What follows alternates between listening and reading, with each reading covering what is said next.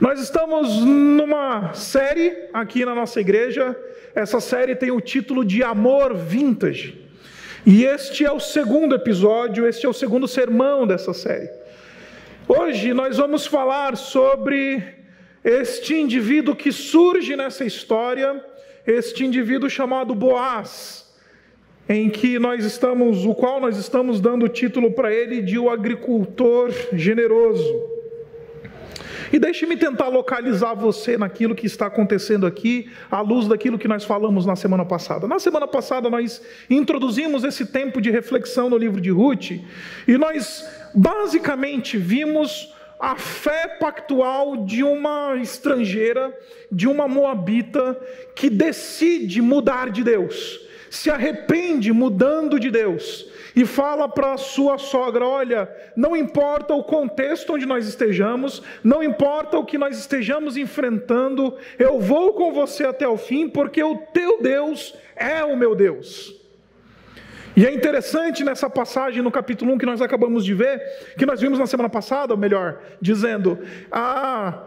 Nós vimos então que Noemi ela aparece como um contraste de Elimeleque, um judeu, um homem de Belém de Judá, que cujo nome significava Deus é meu rei, mas levou a sua família para uma terra distante, uma terra pagã, não deixou um legado espiritual para a sua família, fazendo com que a sua família fosse entregue a um processo caótico e, e, e deletério.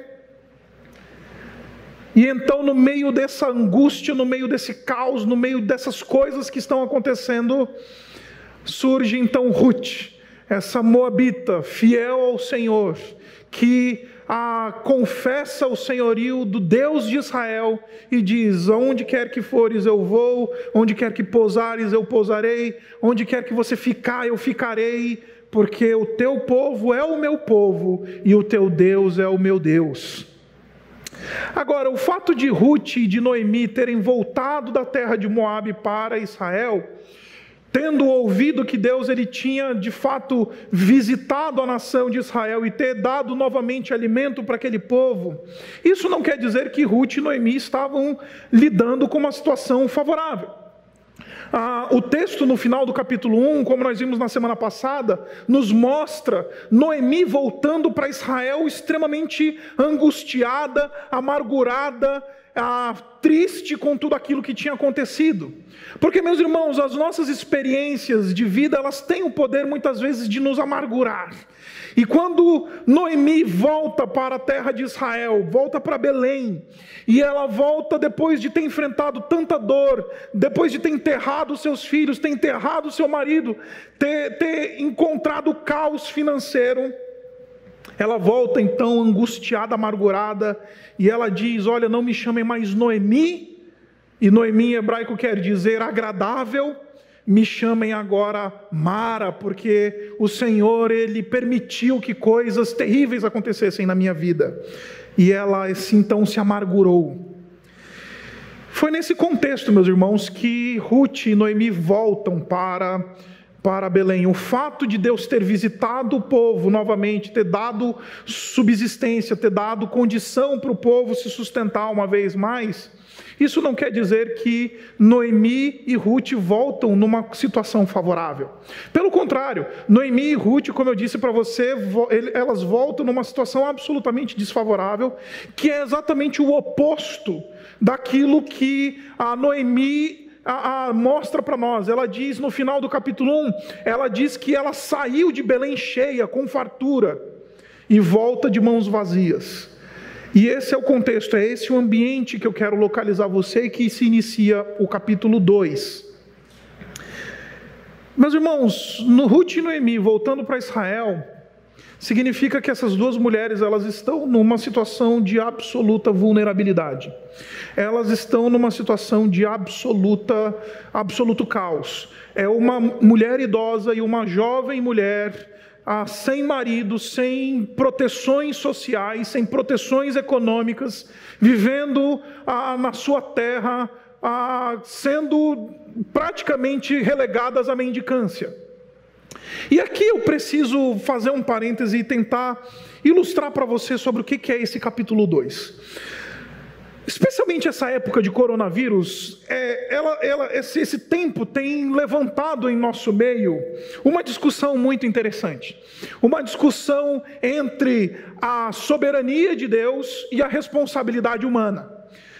Por exemplo, essa discussão sobre ah, temos que ter culto presencial, não temos que ter culto. Ah, vamos fazer culto presencial porque Deus é soberano e Ele cuida de nós. Então a gente pode se juntar, não interessa a nossa, a nossa condição, vamos fazer porque Deus é soberano e cuida de nós. Aí do outro lado vem o pessoal e diz: não, a responsabilidade está na nossa mão, então a gente precisa, enfim, é, é, é, buscar algum tipo de, de, de, de cuidado, procurar o isolamento social e etc. E a gente vive, está vivendo esse conflito clássico da teologia entre a soberania de Deus e a responsabilidade humana. Nesse texto a gente vai ver que essas duas coisas elas andam de mãos dadas. Aquele que diz, Deus é soberano, então eu não vou fazer nada, ele é tolo. E aquele que diz, eu que tenho que fazer, e eu que tenho que andar, não interessa o que Deus, se Deus ele está governando ou não, está na minha mão, eu que tenho que realizar. Esse também é tolo. A desprezar essa, essa, esse consórcio belo espiritual entre a bondade de Deus, a sua soberania e a nossa responsabilidade, é, é, é aquilo que a palavra de Deus nos chama para fazer. Por que, que eu estou falando isso? Porque nesse texto, meus irmãos, nós vemos uma mulher que tinha tudo para dizer: bom, Deus é soberano, Deus é bom, então eu vou sentar aqui na minha cadeira e vou esperar que Deus faça acontecer. Tem muita gente que é assim, jovenzinho às vezes que está querendo casar, ele acha que Deus é soberano e aí isso exime ele da responsabilidade de ter que tomar um banho, de ter que se apresentar, ter que dar uma, uma resolvida na vida dele, de ter que, enfim, é, é, mudar algumas coisas no seu caráter. Então ele, ele, ele acha que Deus é soberano e ele só ora, porque Deus é soberano e fica lá orando e esquece que ele também tem uma parte nesse processo. Agora, é bem verdade que em muitos momentos a gente simplesmente se esquece da soberania de Deus. Basta a gente ter um, um, um problema de ordem financeiro, por exemplo, e aí a gente corre para o banco, a gente vai fazer hora extra, a gente, enfim, é, corre atrás das coisas e se esquece de orar. A gente nem ora por essas coisas.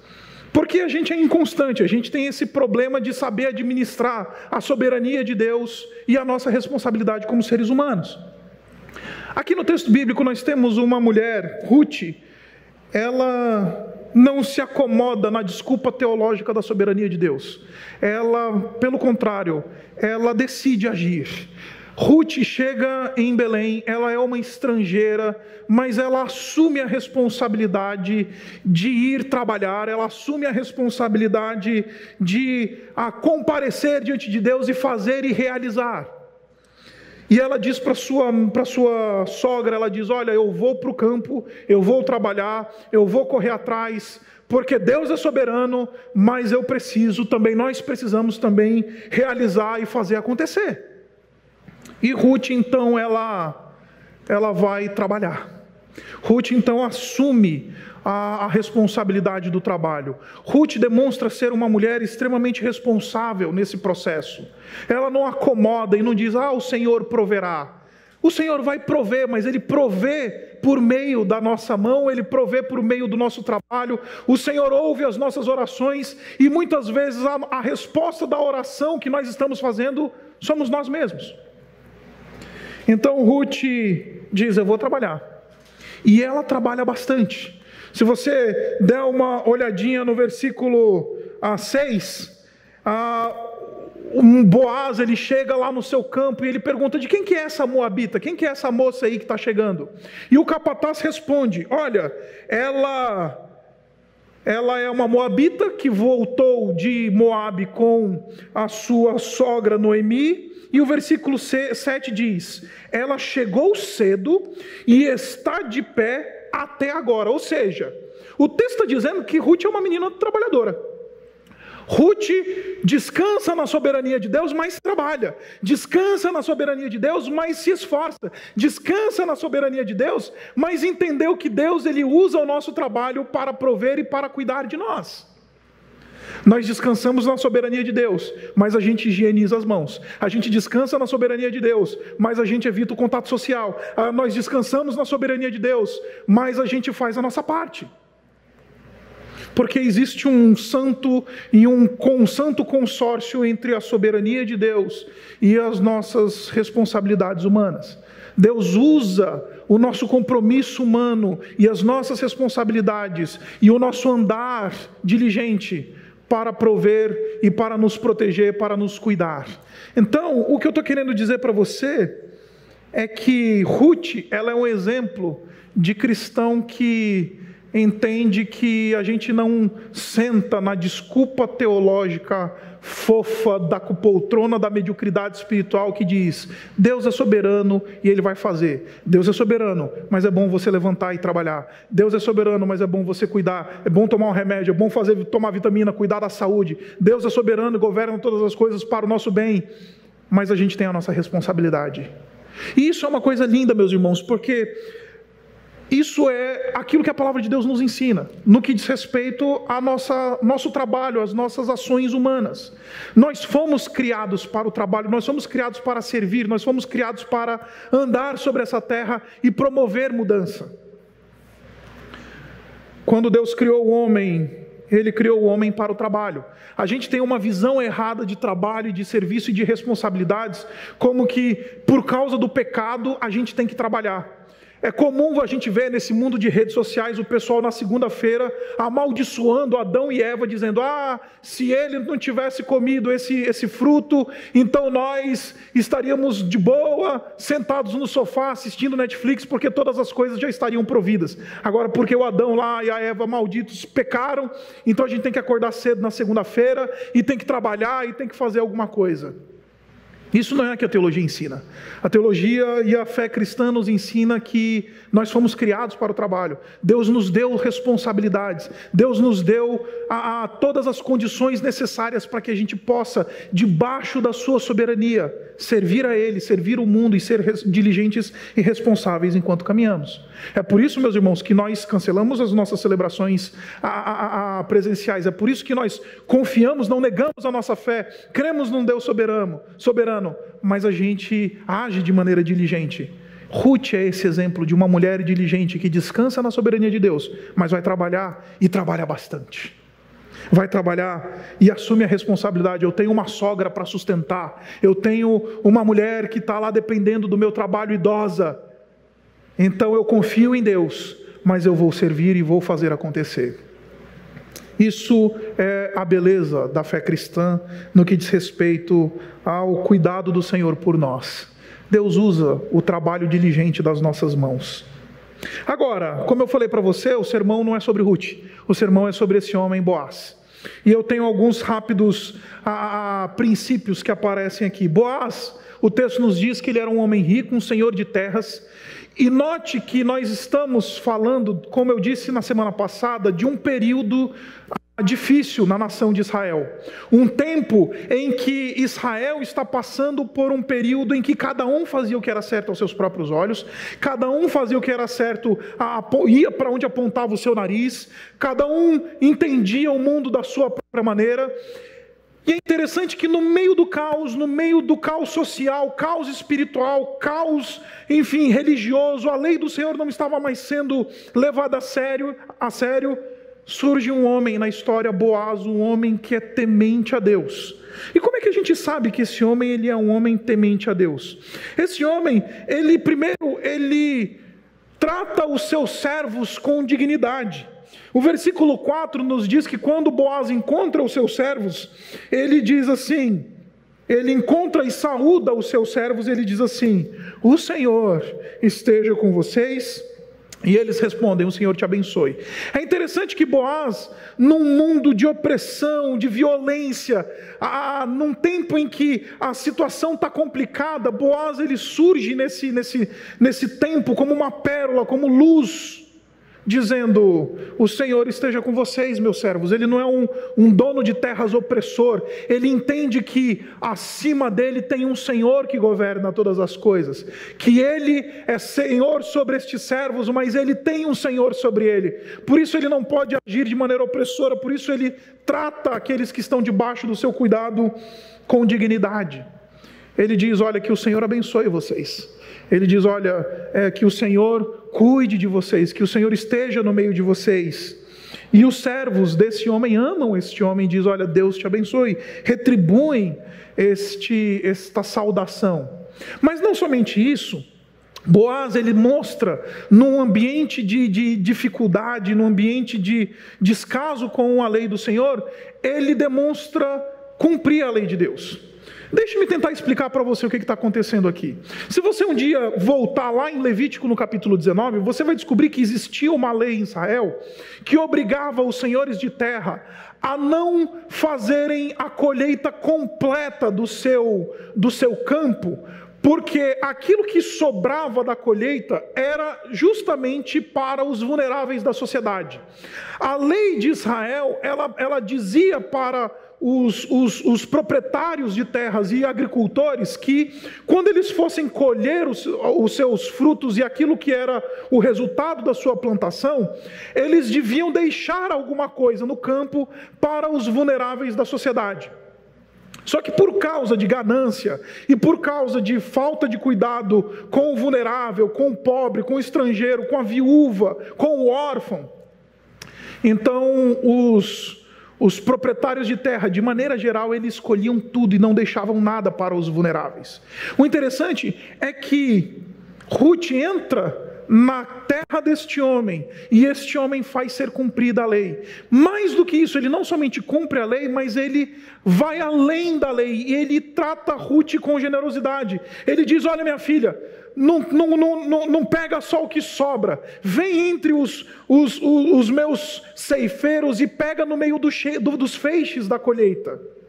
Ele vai além. A sua generosidade, ela não é uma generosidade no pé da lei, é uma generosidade que transcende a lei. E é isso que eu quero dizer para você essa manhã. Generosidade, meus irmãos, significa ir além daquilo que nos é proposto. Eu, eu, eu fico impressionado como você vê cristãos que eles se orgulham da sua generosidade quando eles contribuem com a medida, muitas vezes, que a, a, as pessoas entendem ser a medida que nós devemos contribuir com a obra do Senhor, por exemplo, com uns 10%. E ele diz: Nossa, eu sou muito generoso. O interessante é que Boaz está dizendo para nós que generosidade é ir além daquilo que é a letra da lei. Então, ser generoso não é cumprir o rito ou fazer aquilo que me cumpre fazer. Ser generoso é fazer além daquilo que a palavra de Deus ensina. Isso é o que Boaz ensina. Ele traz Ruth para perto de si e diz: Ruth, não pega só o que está ficando para trás, vem e recolhe entre aquilo que eu estou colhendo por meio dos meus servos. Ele não somente faz, age com generosidade para com Ruth, mas ele também trata Ruth, uma estrangeira, com dignidade. Boaz, ele tem um senso de a cuidado social bem grande aqui. Boaz, ele trata uma, uma estrangeira com dignidade.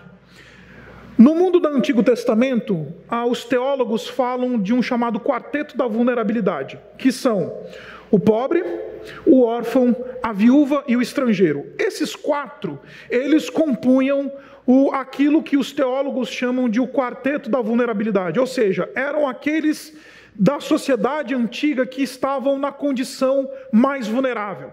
O órfão, porque ele não tinha pai, não tinha família, a viúva, porque também não tinha família, o pobre, porque estava socialmente numa condição desfavorável, e o estrangeiro, que nem sequer tinha direitos de sociedade por se tratar de um estrangeiro. O interessante é que Boaz, ele traz para a sua própria mesa uma estrangeira. Boaz, ele traz para a sua própria mesa uma estrangeira. O versículo 14 ele diz assim: Na hora da refeição, Boaz lhe disse: Venha cá, Pegue um pedaço de pão e molhe-o no vinagre. Em outras palavras, Boaz ele está querendo integrar Ruth. Ele está querendo colocar Ruth para dentro.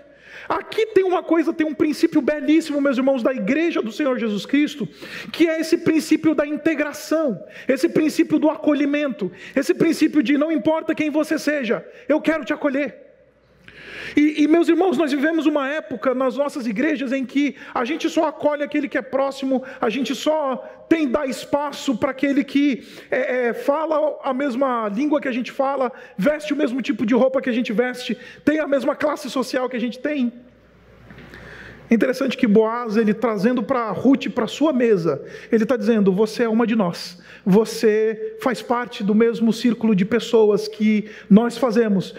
As nossas portas, a porta da minha casa, da, da sociedade imediata ali, ela está aberta para você, Ruth. Isso é uma coisa linda. Boaz ele é um homem que acolhe uma estrangeira. Boaz ele é um homem que ele, ele, ele não se guia por barreiras sociais, barreiras culturais, barreiras socioeconômicas. Boaz é um homem que diz: senta à minha mesa. Isso daqui é um exemplo perfeito daquilo que Deus fez.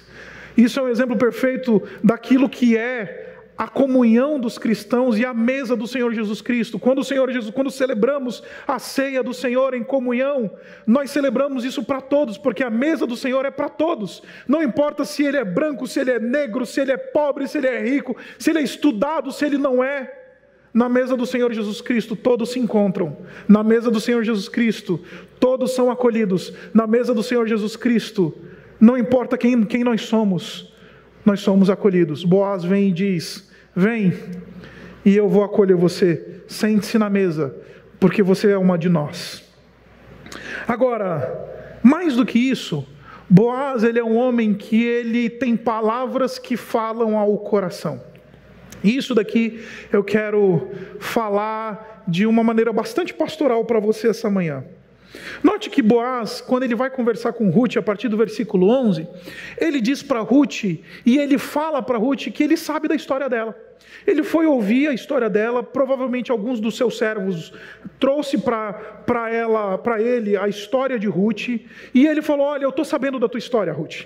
Eu estou sabendo o que aconteceu com você, e mais do que isso, eu estou sabendo daquilo que você tem feito para com a sua sogra. Eu estou sabendo dos sacrifícios que você ah, decidiu tomar para si." por amor da sua fé, por amor do seu Deus, por amor daquilo que você professa. Eu sei disso. E no versículo 12 ele diz assim: O Senhor retribua a você o que você tem feito. Que seja ricamente recompensada pelo Senhor, o Deus de Israel, sobre, cu, sobre cujas asas você veio buscar refúgio. Boas fala o coração. Boaz é um homem de comunicação ah, bela, de comunicação suave. Boaz é um homem cuja a palavra é temperada. Ruth, depois que ela ouve isso, ela diz assim: Olha, é, é, o Senhor me deu ânimo. Literalmente, o Senhor falou ao meu coração. E meus irmãos, nós vivemos uma época, especialmente nesse mundo da internet, nós vivemos uma época da, da rispidez, nós vivemos uma época da comunicação dura, nós vivemos uma época em que a gente fala e, e a gente diz assim: tem que ouvir mesmo. Isso não é aquilo que o Evangelho ele propõe para aqueles que amam o Senhor Jesus Cristo. Aqueles que amam o Senhor Jesus Cristo e que levam a lei do Senhor a sério, estes falam ao coração. Quando o apóstolo Paulo em Efésios, no capítulo 4, ele fala para nós que não saia da nossa boca nenhuma palavra torpe, ele não está só se referindo ao palavrão que às vezes a gente fala, ou às coisas ruins, ele está falando de uma palavra que é pútrida, daquela coisa que não comunica graça. Mas saia da nossa boca somente aquilo que comunica graça aos que ouvem. Interessante que Boaz ele é um homem de comunicação agradável. Porque, meus irmãos, quando nós falamos bastante com Deus, a gente fala diferente com as pessoas. Quando a gente tem um relacionamento bom com Deus, a gente fala diferente com as nossas, com aqueles que estão perto de nós. A gente fala diferente com a nossa mulher, a gente fala diferente com os nossos filhos, a gente fala diferente com os nossos servos, a gente fala diferente com os nossos pares do trabalho. Ruth diz: aquilo que saiu da tua boca animou o meu coração. O que que, o que que, quais são os frutos daquilo que sai da nossa boca? A gente anima o coração das pessoas ou a gente desanima as pessoas? Ou a gente é, é, é, é instrumento de desânimo e de feridas? E meus irmãos, eu, eu, estou falando isso não do ponto de vista de que eu esteja fora disso, pelo contrário, isso é uma coisa que é, é, é para mim também. O que eu estou pregando para vocês, eu estou pregando para mim. Como isso daqui me confrontou quando eu tive que, que, que, estudar. Porque, especialmente nós que somos de uma tradição mais reformada, que a gente se orgulha de dizer: olha, nós somos pessoas que têm a doutrina na mão, nós temos a fé correta, nós confessamos a fé certa, nós somos pessoas que pensam de maneira correta. Aí a gente acha que isso então significa licença para derramar sangue. A gente acha que isso então significa licença para machucar pessoas. A gente acha que isso é licença para tratar as pessoas de cima para baixo. Vem Boaz e diz: Olha, Boaz, olha, Ruth, eu quero falar para o teu coração e quero dizer: Olha, eu sei da tua história, eu sei daquilo que tem acontecido, eu sei dos sacrifícios que você está passando, e eu quero dizer para você que o Senhor, Ele te recompense, que o Senhor, que, que, que aquele que, a quem você veio buscar para encontrar refúgio, que o Senhor te acolha. Não saia da vossa boca nenhuma palavra torpe, mas somente aquela que for boa e produz edificação e graça para aqueles que ouvem, diz o apóstolo Paulo. Boaz é um homem de comunicação suave. Boaz é um homem que fala e anima corações, porque a sua boca, ela é uma boca que anuncia aquilo que está dentro do seu coração, e o que está dentro do seu coração é fidelidade ao Senhor. Como eu disse para você, quando a gente fala bastante com Deus, a maneira como a gente fala com as pessoas, ela muda. E finalmente, Boaz, ele é um homem que provê para Ruth. Boaz, ele é um homem que, é, em última análise, ele surge como um provedor. A sua generosidade, como eu disse para você, ela é tão extravagante que garante para Ruth provisão e proteção. E Boaz, meus irmãos, ele surge nesse texto como um, um tipo perfeito do nosso Mestre Jesus. O nosso Mestre Jesus, ele foi o Boaz verdadeiro. Ele foi o, o parente remidor verdadeiro. E deixe-me tentar explicar para você o que, que eu estou querendo dizer. Se você voltar lá em Deuteronômio no capítulo 25, você vai descobrir que existe uma lei, existia uma lei em Israel, que era aquilo que nós chamamos de a lei do levirato ou a lei do parente remidor. E essa lei, no capítulo 25, a partir do versículo 5, você vai descobrir ali que quando dois irmãos, eles viviam juntos e eles eram casados e eventualmente um desses irmãos ele morria e não tinha deixado filhos, era responsabilidade do cunhado, ou seja, do irmão do falecido, tomar a mulher do falecido e gerar filhos com ela, para que o nome deste homem falecido não se perdesse no meio de Israel. E este filho gerado com o cunhado, ele era considerado filho do, do homem falecido. É isso que mandava a lei de Deus. Então, o Levi, o cunhado, o, o, o, aquele que era o irmão do homem falecido, ele tinha a responsabilidade de redimir a família do falecido, redimir a mulher do falecido, redimir o nome deste falecido. O Senhor Jesus Cristo nos redimiu. O Senhor Jesus Cristo é o Boaz perfeito. O Senhor Jesus Cristo é o verdadeiro Boaz, porque o Senhor Jesus Cristo ele cumpriu cabalmente aquilo que Deus estabeleceu. O Senhor Jesus Cristo diz: Olha, o meu pão é fazer a vontade do meu Pai. O Senhor Jesus Cristo foi aquele que foi generoso até as últimas, a última instância, oferecendo até a sua própria vida por mim e por você. O Senhor Jesus Cristo nos acolheu na nossa no nosso, na, nossa, na nossa condição de estrangeiros espirituais e nos trouxe para sua mesa, nos trouxe para sua família, nos fez filhos de Deus, parte do seu reino. E o Senhor Jesus Cristo, Ele nos provê e o Senhor Jesus Cristo nos protege. O Senhor Jesus Cristo, por meio, por meio da cruz, Ele garantiu absolutamente tudo que nós precisávamos para que nós pudéssemos experimentar acesso ao Pai, proteção do Pai e provisão do Pai. E por que, que eu estou terminando e falando essas coisas por fim. Porque, meus irmãos, nós vivemos num ambiente caótico. Nós deveríamos estar reunidos aqui nesse lugar, esse lugar vazio de onde falo, ele devia estar cheio.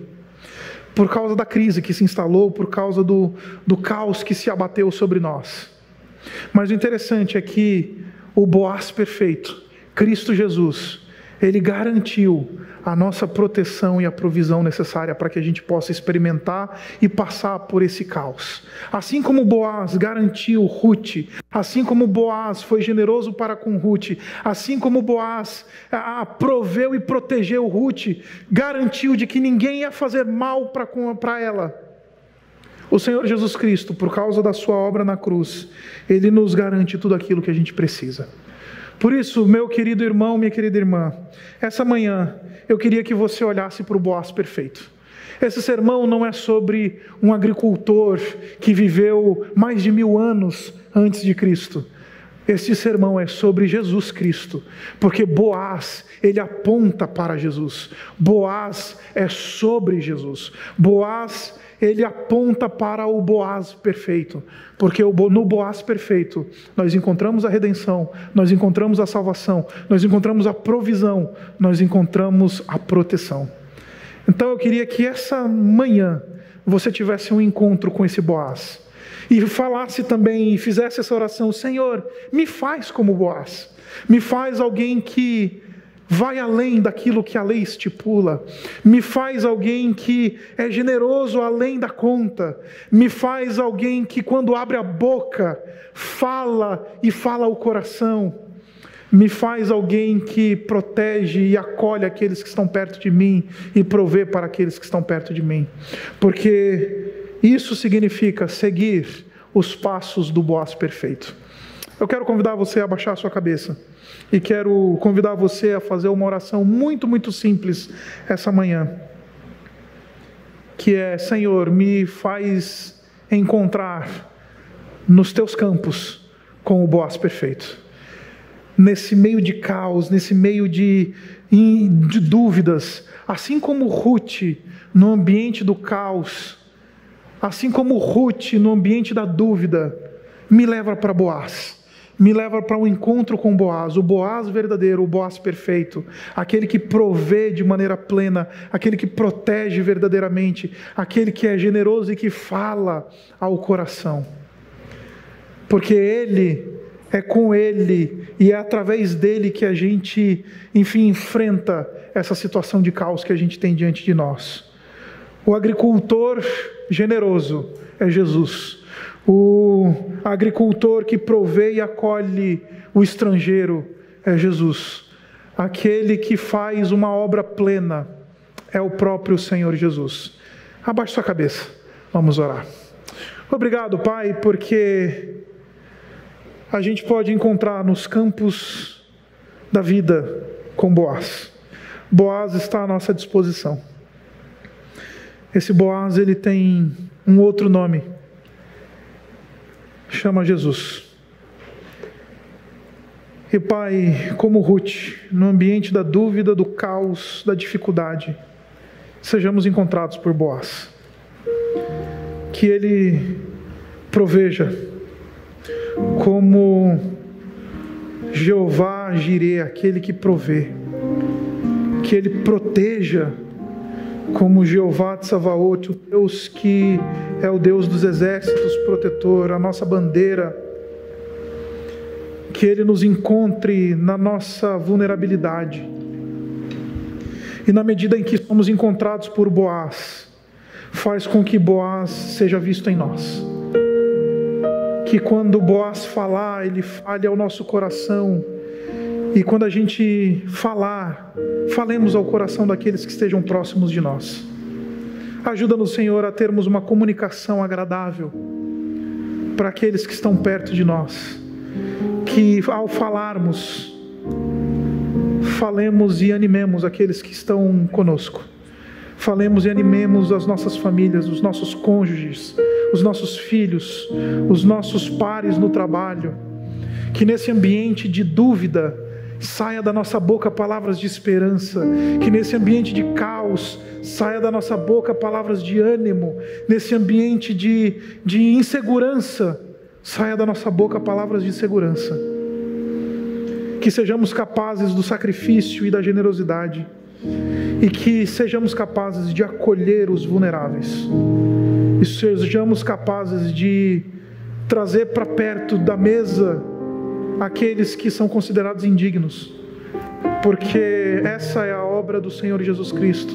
Na mesa do Senhor Jesus Cristo todos se encontram, na mesa do Boaz verdadeiro, todos são acolhidos, na mesa do Boaz verdadeiro, nós somos filhos e somos parte da família de Deus. Que o Senhor nos visite e que Boaz seja encontrado por nós na medida em que caminhamos nas campinas e nos campos da vida. Nós oramos assim no nome do Senhor Jesus. Amém.